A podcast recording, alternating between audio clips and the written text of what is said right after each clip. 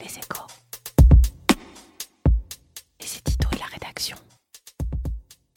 C'est l'heure de vérité pour Boris Johnson, l'homme à qui l'on a beaucoup reproché d'avoir menti aux Britanniques. C'était il y a trois ans, lors de la campagne du référendum pour le Brexit. Après leur victoire, les leaders des Brexiteurs avaient rapidement quitté le navire et c'est Theresa May, pas vraiment convaincue de la pertinence du projet, qui s'était attelé à la tâche en bon soldat mais sans parvenir à sortir de l'impasse.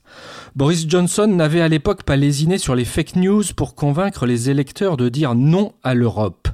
Il va donc être intéressant de le voir rendre des comptes aujourd'hui, lui qui devrait devenir le nouveau chef du gouvernement ce mercredi. Sauf qu'en trois ans, le Royaume-Uni a changé. Il ne s'est pas écroulé économiquement, mais a perdu tout élan et surtout, le pays est plus divisé que jamais entre pro et anti-Brexit. Le principal défi du prochain Premier ministre sera donc de rassembler le Royaume. Vu son tempérament, on peut craindre le pire, mais Boris Johnson a aussi du charisme et il a montré des talents de manager en tant que maire de Londres. Une chose est sûre, il va faire du Boris Johnson dans ses rapports avec l'Union européenne et cela pourrait fort bien ressembler aux méthodes d'un certain Donald Trump. Avec Trump gérant le Brexit, il y aurait toutes sortes de crises, mais au moins on arriverait à quelque chose, avait-il lâché l'an dernier. Peut-être une prémonition, en tout cas pour une Commission européenne en transition, ce sera un défi de taille.